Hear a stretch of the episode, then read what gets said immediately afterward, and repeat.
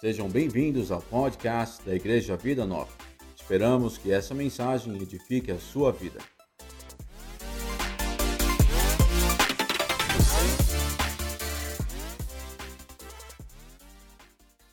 Hoje trataremos especificamente sobre a manifestação do amor de Deus. Lembre-se que já comentamos aqui que João escreve seu livro, sua, seu evangelho, que é um tanto diferente dos demais evangelhos, para dar uma resposta aos gregos e aos judeus sobre esse Jesus. João escreve o seu evangelho fora da Palestina, no que hoje a gente conhece como Turquia, e lá na Turquia, assessorado possivelmente por Maria, mãe de Jesus, escreve a respeito daquilo que Jesus, mais do que fez, falou.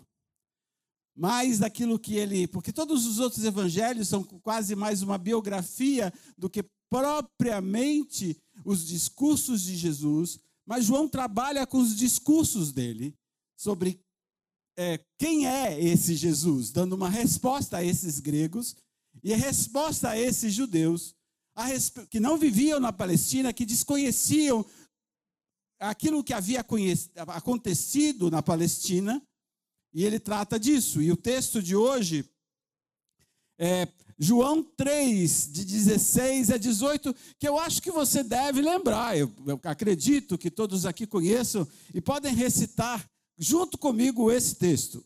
Vamos lá? Juntos? Porque Deus amou o mundo de tal maneira que deu seu Filho unigênito para que todo aquele que nele crê não pereça, mas tenha a vida eterna. Porque Deus enviou o seu Filho ao mundo, não para que condenasse o mundo, mas para que o mundo fosse salvo por ele.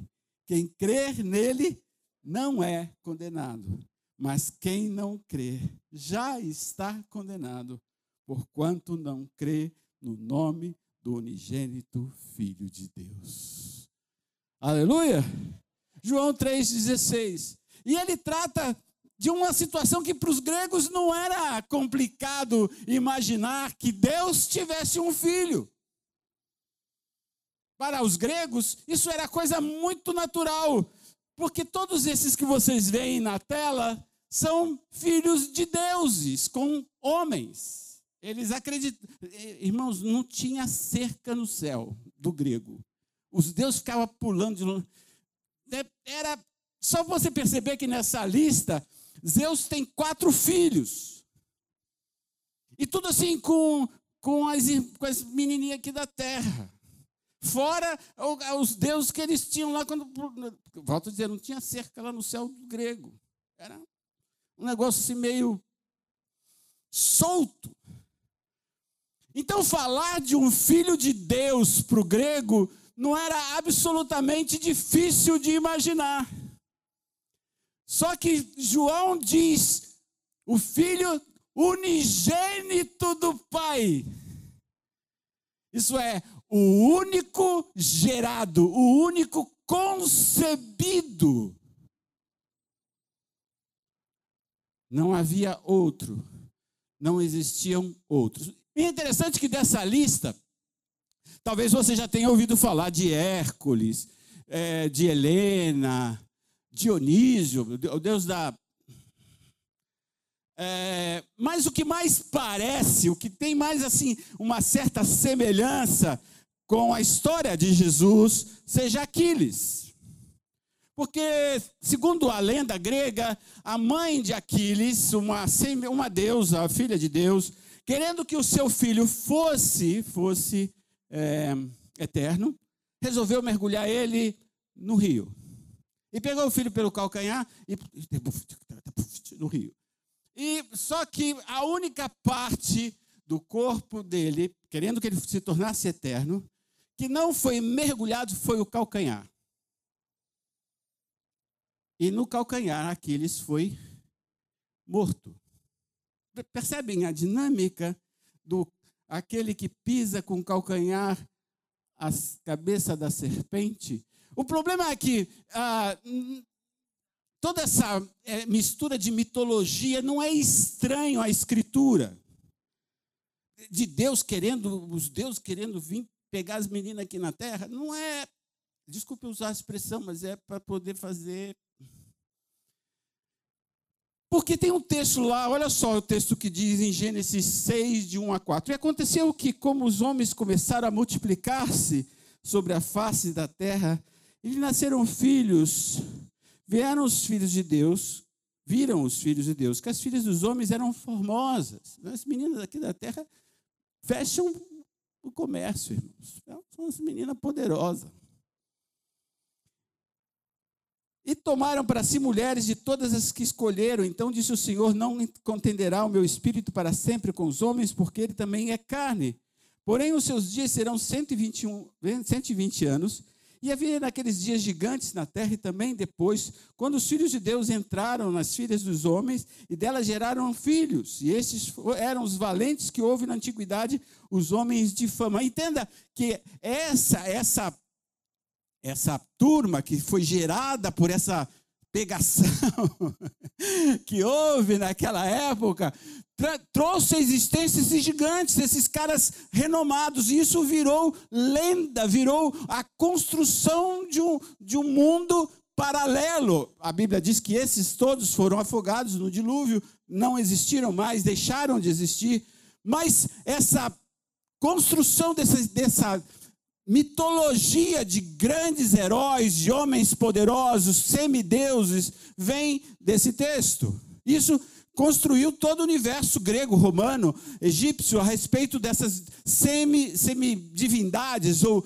Então, para o grego não era estranho falar que Jesus era filho de Deus.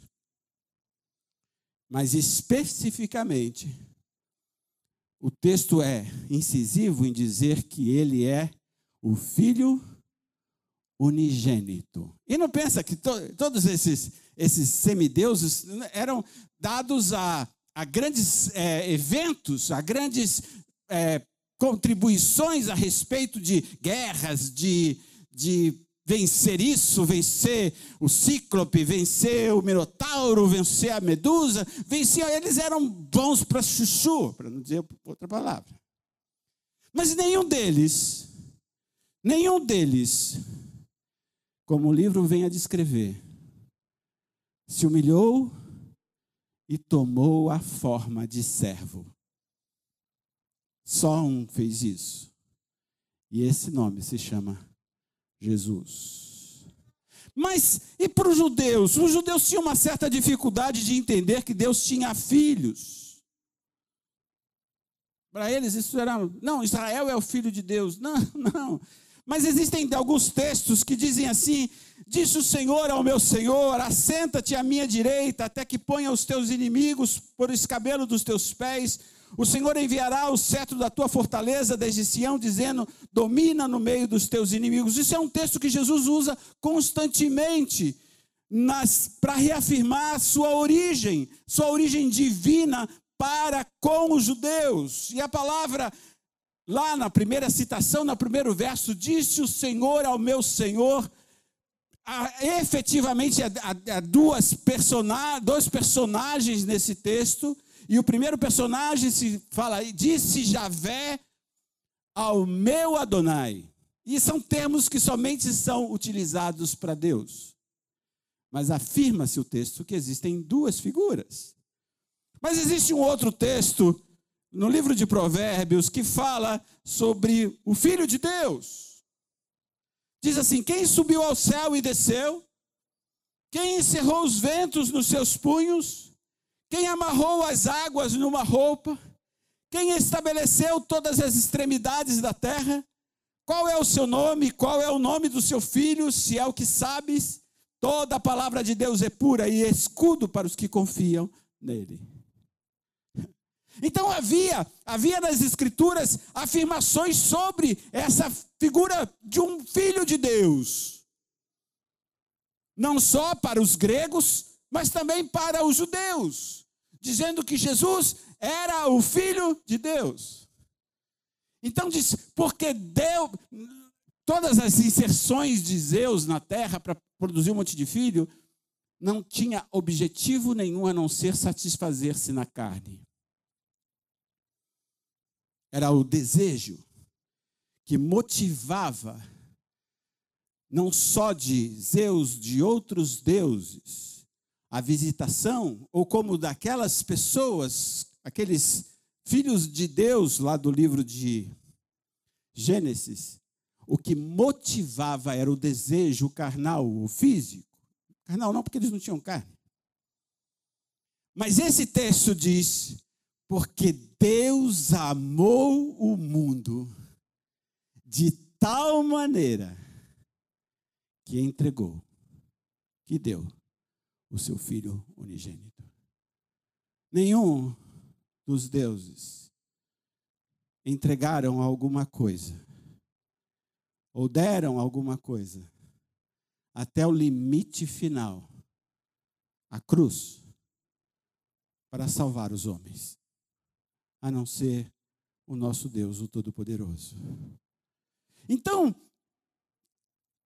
eu preciso entender algumas coisas desse texto. A primeira coisa é que o amor de Deus não está restringido a fronteiras. Isso era uma coisa que tinha que entrar no coração dos judeus. Por quê? Porque Deus amou o mundo. Para os judeus isso era um confronto, porque, mas eles sabiam intrinsecamente que era uma, uma salvação para o mundo. Porque a promessa que vinha para Abraão é: em ti serão benditas todas as famílias da terra. Diga para o seu vizinho, você estava na programação de Deus, querido. Você, sua casa, estava na programação dos céus.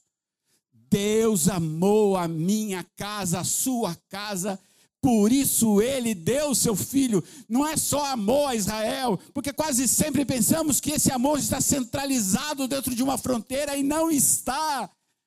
O propósito de Deus é alcançar todos os homens em todos os cantos, em todos os lugares, em todas as épocas. Posso ouvir um aleluia? Isso. Diga assim, de maneira nenhuma, querido, fala para o seu vizinho. Você estava fora dessa agenda. Deus lá na eternidade olhou para você no futuro e vendo você no futuro, enviou o seu espírito dizendo: vai atrás dele.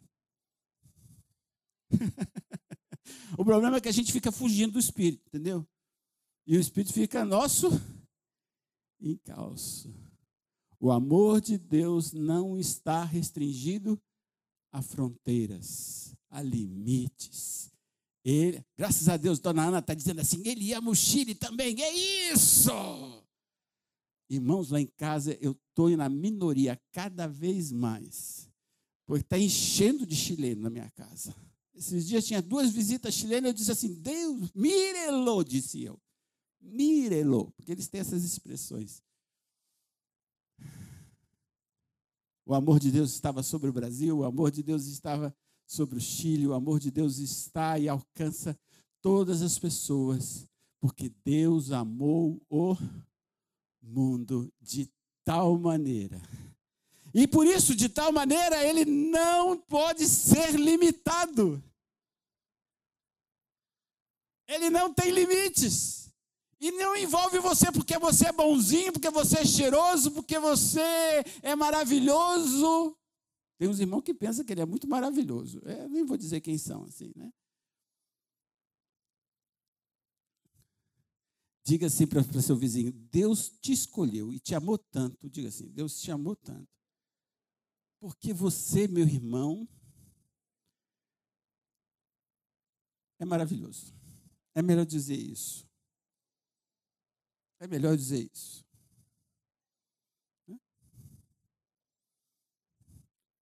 Quero lembrar daquele versículo que Deus amou as coisas. Como é que é, dona Elza? Ah, Deus escolheu as coisas loucas para confundir as sábias. Deus escolheu o que mais, dona Elza? As coisas que não são para confundir as que são. Deus amou as coisas que. Diga para o seu vizinho de novo, você também estava nessa lista, querido, no nome de Jesus. Né? Não tem limites. Amou de tal maneira, não é dizendo assim, ah, fulano, ele é tão arrumadinho, tão jeitosinho que eu vou morrer por ele. Não! A Bíblia diz que nós estávamos envolvidos nos nossos pecados e nas nossas transgressões, e ele foi moído por isso. Ele morreu por causa das minhas transgressões, não morreu por causa das minhas perfeições.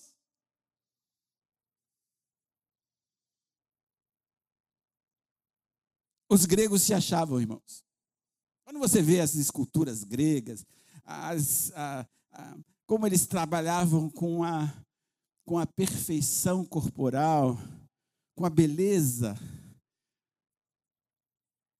E a mensagem de Deus: Deus os amou vocês, não porque vocês são perfeitos, mas porque em vocês, porque em todos os homens, não existe nada, absolutamente nada perfeito. E Deus, o amor de Deus não está restrito a essa vida. Para que todo que aquele que nele crê não pereça, mas tenha a vida eterna. Sabe, irmãos, a vida eterna só estava destinada aos gregos, a esses deuses e a alguns semideuses, aqueles que os caras vinham aqui e pulavam cerca com as meninas.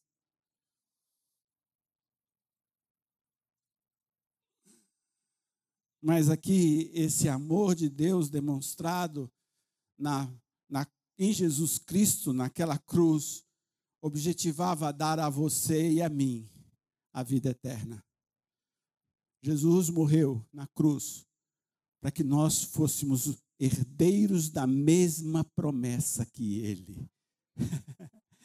diga assim para seu vizinho, mesmo estrupiado, diga assim. Mesmo descabeçado, diga assim. Você vai ser eterno, querido. Posso ouvir um aleluia assim, legal assim? Isso. cheio de pé de galinha, cheio de artrite. Não, mas Deus vai consertar, irmãos. Entenda isso, Deus vai. Deus vai me consertar e vai te consertar antes de chegar lá. Glória a Deus! Glória a Deus! Chegou de bronquite, diabetes, é, é, é, diga assim: Eu creio, Senhor, eu creio nas tuas promessas. O Senhor fará nova todas as coisas. Uh! Aleluia! Aleluia! Mas existe, talvez a gente não perceba isso, né? Aonde esse texto está, João 3,16, porque Deus amou o mundo. Porque ele fala desse texto para um homem, para um homem, um homem com nome. Capítulo 3. Nicodemos, um dos principais sacerdotes, que, que foi encontrar com Jesus porque ele estava confundido, ele estava transtornado. Mas às vezes a gente não consegue perceber alguns detalhes, porque ele tem nome, esse homem, quase sempre, né? Na, na, as mulheres não têm muito nome na Bíblia, não. Tem, entenda isso. Estava dizendo para os irmãos essa, essa semana que uma das provas da, que, que a Bíblia não é machista, que não é machista, foi o fato de Deus chegar para Abraão e disse assim: Não, teu filho também tem que ser da tua mulher. Se não for dessa mulher, não resolve. Porque ele já tinha o seu primogênito, mas Deus disse assim: Não, ela é especial tanto quanto ele.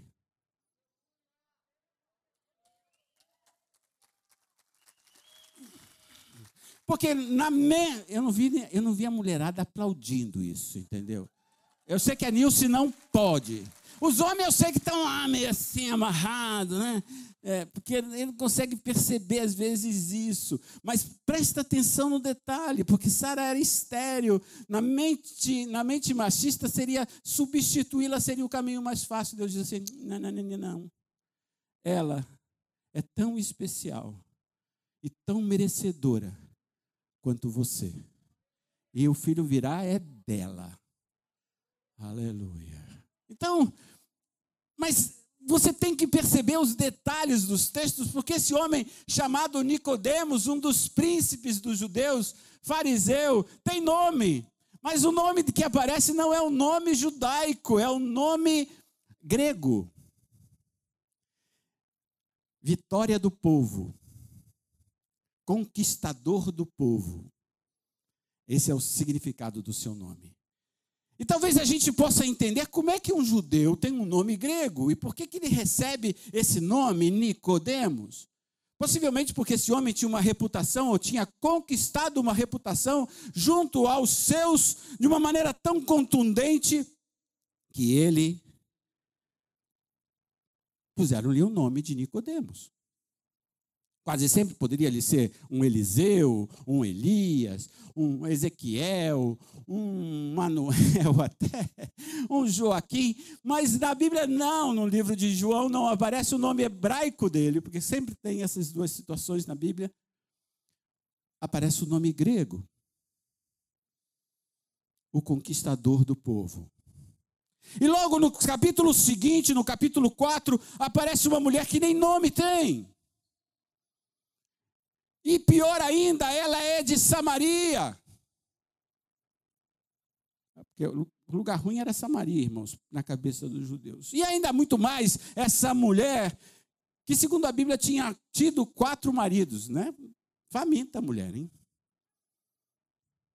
E o que ela tinha agora não era dela.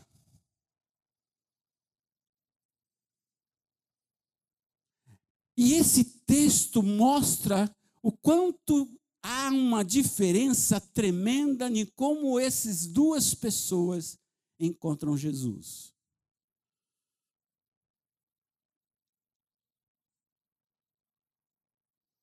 Nicodemos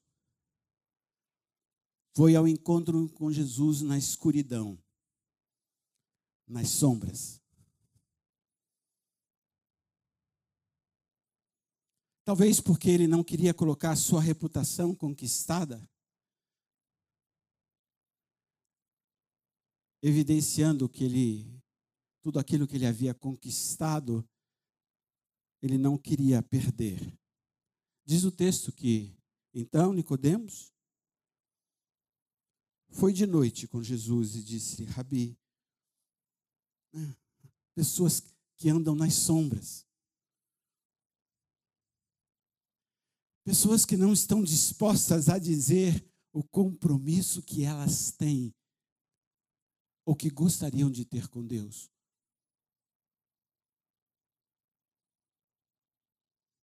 Diferentemente do capítulo 4, da mulher samaritana, Jesus vai ao encontro dela meio-dia. Ali estava em perigo a reputação de Jesus. Porque aquela mulher que já tinha tido cinco, quatro maridos, o fato dela estar meio-dia já mostrava que ninguém queria andar com ela. Porque ninguém vai ao meio-dia buscar água no poço, a não ser as mulheres mal faladas. E Jesus vai ao poço encontrar-se com ela porque Jesus não anda em sombras.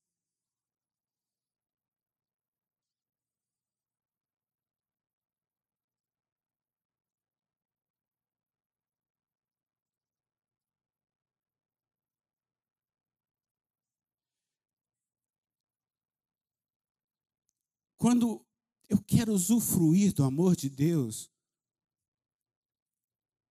eu preciso decidir Aonde estará a minha reputação?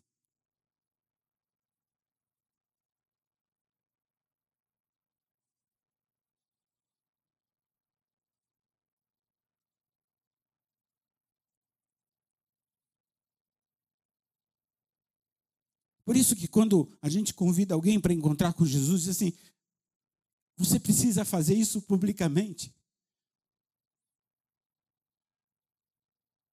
Porque Jesus que me confessar diante dos homens, eu confessarei diante do meu Pai que está no céu.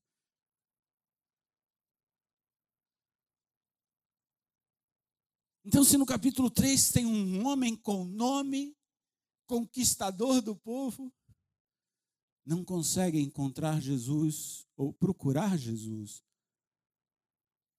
a não ser no meio das sombras.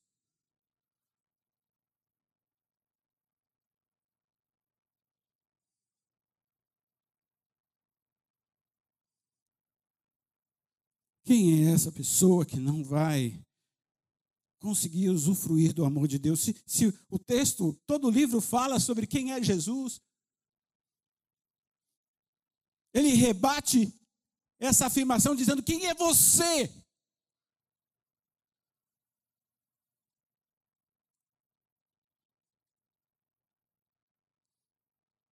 Que posturas você tem tido diante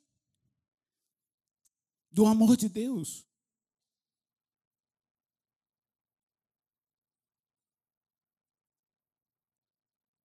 Sabe, uma das coisas que mais me confrontou quando eu cheguei em São Paulo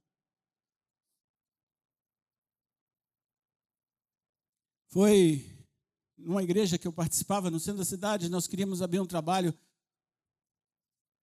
na, no bairro da Saúde. E a igreja estava, ah, vamos alugar, vamos alugar um. Eu falei assim, gente, para que a gente vai gastar dinheiro? Na Bíblia, lá em Atos, os crentes se reuniam nas suas casas. Vamos ver se tem alguém que mora lá no bairro da saúde. Vamos conversar com esse irmão. E tinha um diácono da igreja. Vamos conversar com ele. E a resposta que a gente ouviu foi: a minha vida na minha da igreja é uma, minha casa é outra.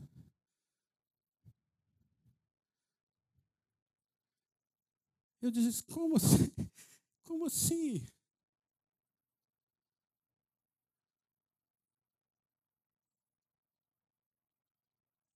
gente que vive no meio de sombras. Sabe, Nicodemos chegou para Jesus e disse assim: Olha, eu sei que você é vindo de Deus, porque ninguém pode fazer o que você faz se não faz proveniente de Deus.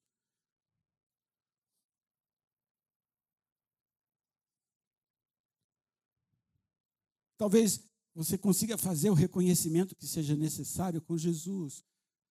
Mas se esse reconhecimento não caminha para fora dessas quatro paredes, talvez você esteja vivendo nas sombras.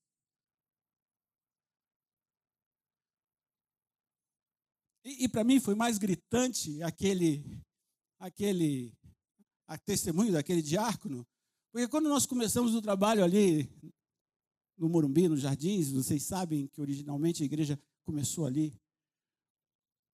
Eu via famílias poderosas e ricas implorando para que nós fizéssemos reuniões nas suas casas. Eu, eu preciso que minha casa seja abençoada.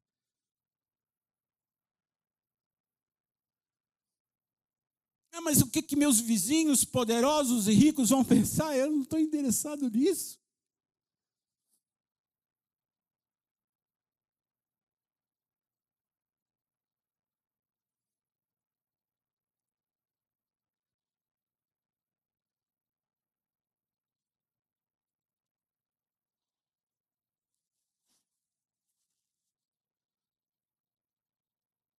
Quem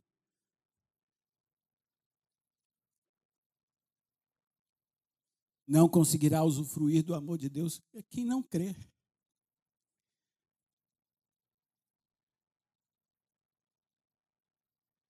Quem coloca um monte de achos.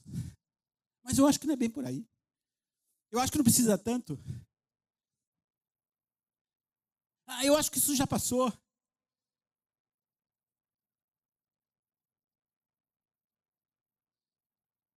Ele diz: quem nele crê não é condenado, mas quem não crê já está condenado.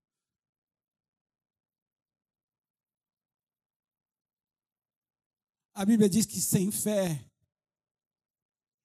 é impossível agradar a Deus.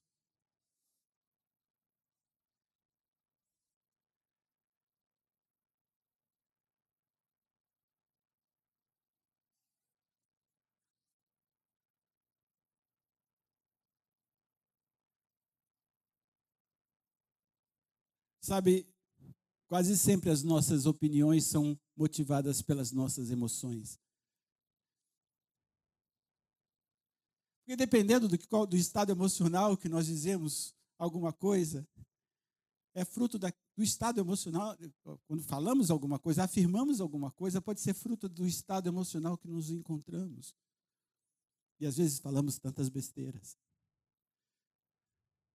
E se existe alguma coisa em que a gente não pode confiar, é nas nossas emoções. O reino dos céus não é feito com as suas opiniões.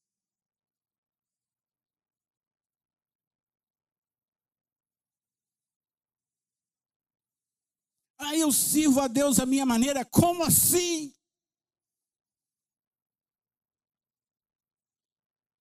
Me diga em que relacionamento isso é possível.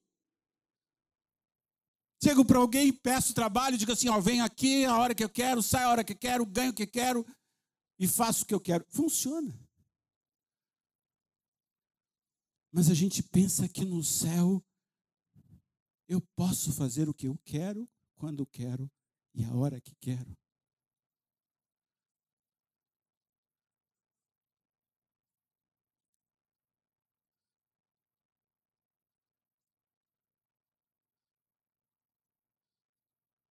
Eu não consigo ver isso na Bíblia inteira. Não consigo. Não consigo perceber esses homens santos da Bíblia atitudes assim. Até aquelas mais transtornantes que a gente consiga imaginar. Esses homens não deram um passo para trás. Aliás, quem deu encontrou um buraco ali atrás.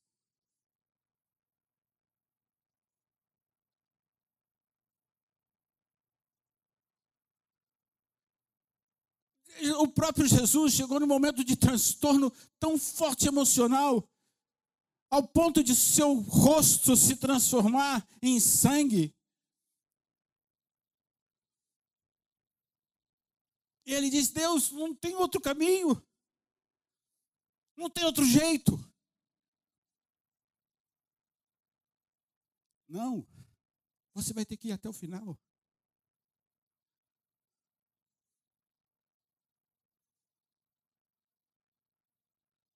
Talvez a cruz ali não tenha sido o mais difícil na vida desse homem. Tenha sido seu rosto em sangue, porque nesse momento Deus teve que se afastar dele.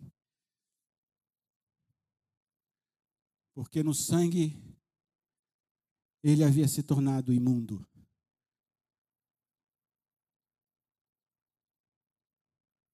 Por quê? Por amor a mim e a você.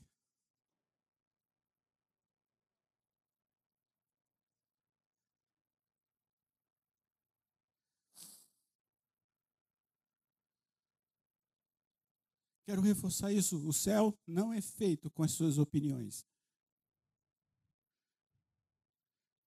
nem com as suas vontades. Estamos estudando o livro de Levíticos e para alguns irmãos é transtornante isso.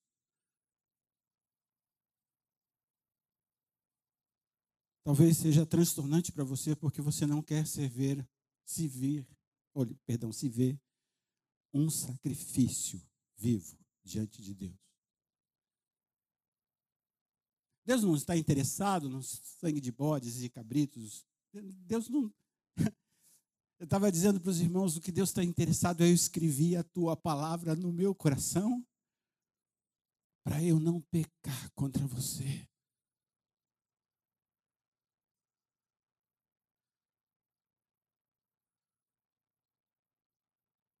Quem não consegue crer. Mas também tem aquele que ama mais as trevas do que a luz. E diz assim: a condenação é esta, que a luz veio ao mundo e os homens amaram mais as trevas do que a luz, porque as suas obras eram más. Sabe, essa mulher, a mulher samaritana do capítulo 4, transtornada com o que Jesus falava com ela, essa mulher saiu aos gritos pela cidade dela, dizendo: Eu encontrei o Messias.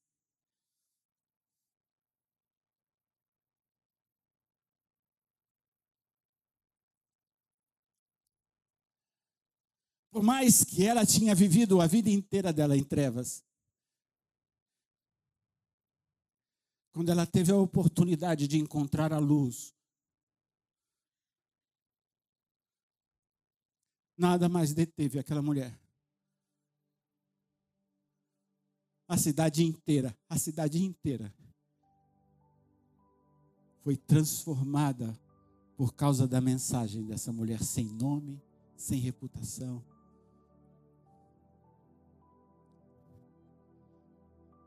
Com um passado sujo, ou sofredor, sabe-se lá o que essa mulher passou para viver o que ela viveu.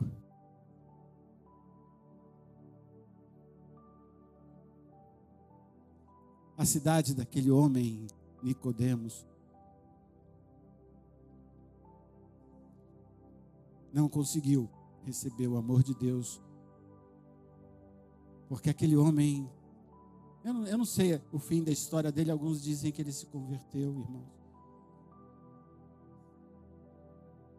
Mas ele era príncipe.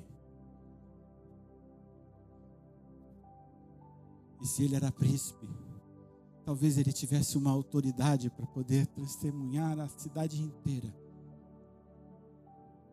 da salvação do mundo, mas não aconteceu assim. E por quê? Porque a vila dos samaritanos, aquela suja, gente suja, com uma mulher suja, eles decidiram amar mais a luz do que as trevas.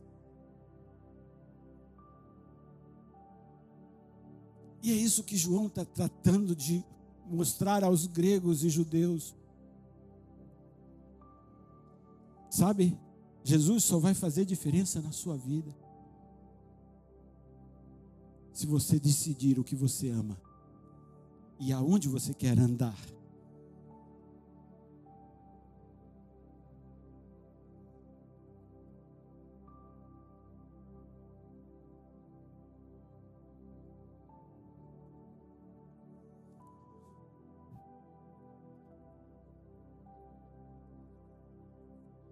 aquele que não anda nas sombras, aquele que não consegue crer, perdão, aquele que anda nas sombras, aquele que não consegue crer, aquele que ama mais as trevas do que a luz.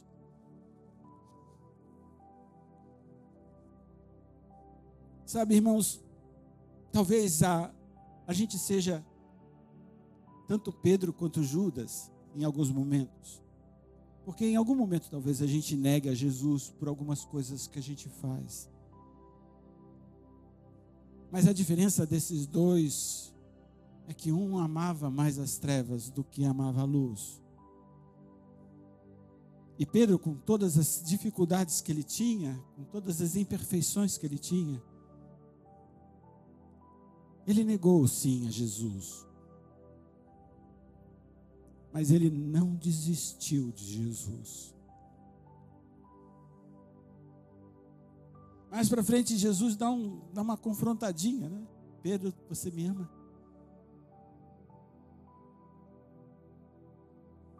Eu acredito que passou o filme do primeiro galo que cantou. E depois Jesus pergunta: Você me ama pela segunda vez? E o galo de novo cantou pela segunda vez.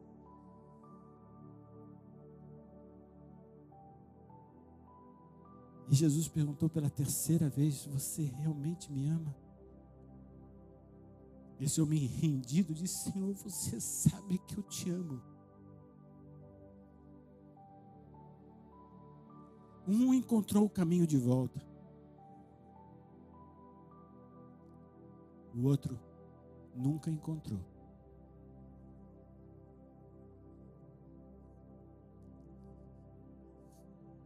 Porque Deus amou o mundo de tal maneira que deu o seu filho unigênito, único, único gerado para nos mostrar o caminho dos céus.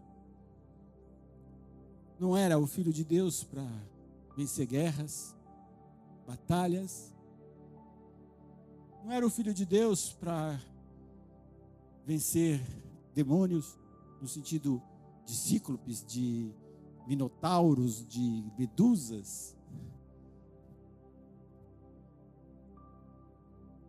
Para que todo aquele que nele crer, em qualquer lugar, em qualquer nação, não pereça, mas tenha a vida eterna. Porque Deus enviou o seu Filho ao mundo.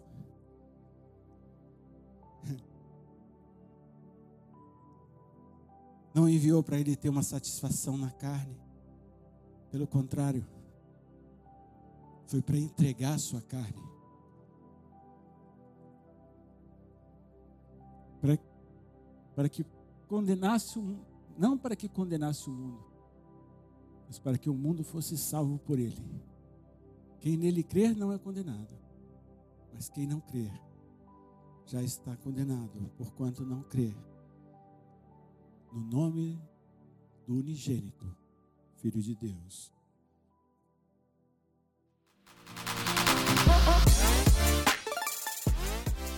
Obrigado por ouvir o nosso podcast. Abençoe a vida de outras pessoas compartilhando essa palavra.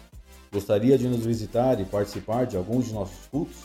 Para mais informações, acesse o nosso site ivn.org.br ou visite o nosso Instagram, arroba IVNOficial. Que Deus abençoe o seu dia.